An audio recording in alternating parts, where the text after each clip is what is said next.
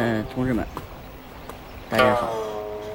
呃，今天呢，跟大家聊聊山寨币，到底应不应该玩山寨币？市场上有几万种山寨币，玩哪个好？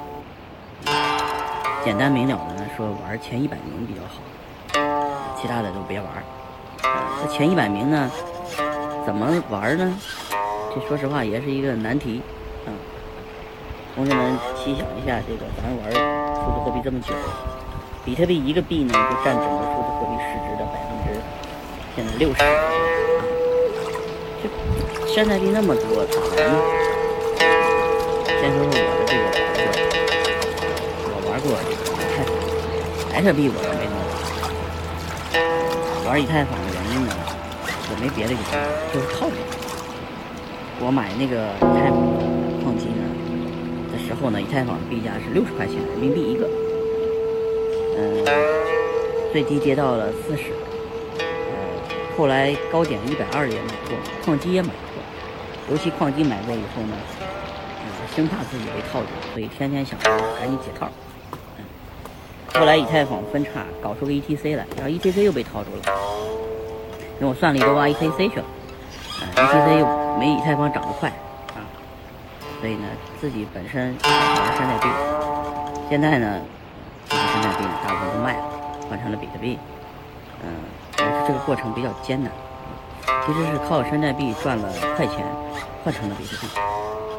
嗯，你说大家这个现在呢，说的让大家远离山寨币呢，说实话呢，也有点说的不对。准确的说，应该是这样说：你们可以玩山寨币，我们通过山寨币赚了钱以后。赚了比特币以后，就一定要把山寨币换成比特币，这个要注意一下。就是说，比特币现在涨到大约九千美金啊，这个怎么就不涨呢？其实说实话呢，后面的涨是要靠另外一拨人拉动，就是持有山寨币的人要把山寨币卖掉，换成比特币回来，让比特币就不涨了。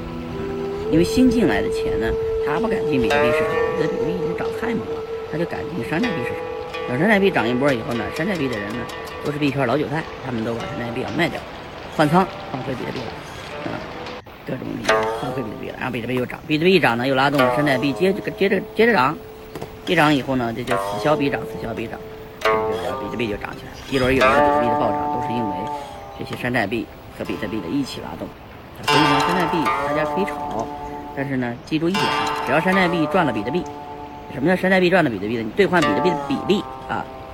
如果山寨币涨了，那就我们赶紧兑换回比特币来，嗯，呃，不要恋战，不要长期的持有山寨币太多，因为山寨币基本没有基本面。什么叫基本面？就是说，比特币的基本面就是说，所有的比特币最大的基本面就是贵啊，最大的应用就是贵嘛，因为因为贵，所以很多人持有它，它的应用就出来。然后呢，比特币的这个基本面的应用。因为它贵了以后，它产生很多的应用点，大家有人用它来藏匿资产的，有人用它来咱们称之为洗钱的，有一堆的应用出来啊。也有人转会的，也有人就是把比特币当成身家宝贝的啊。所以说这个当成事业的都有，对吧？比方说我推广比特币就成了我的事业，因为它贵嘛，它可以继续的往下往下走。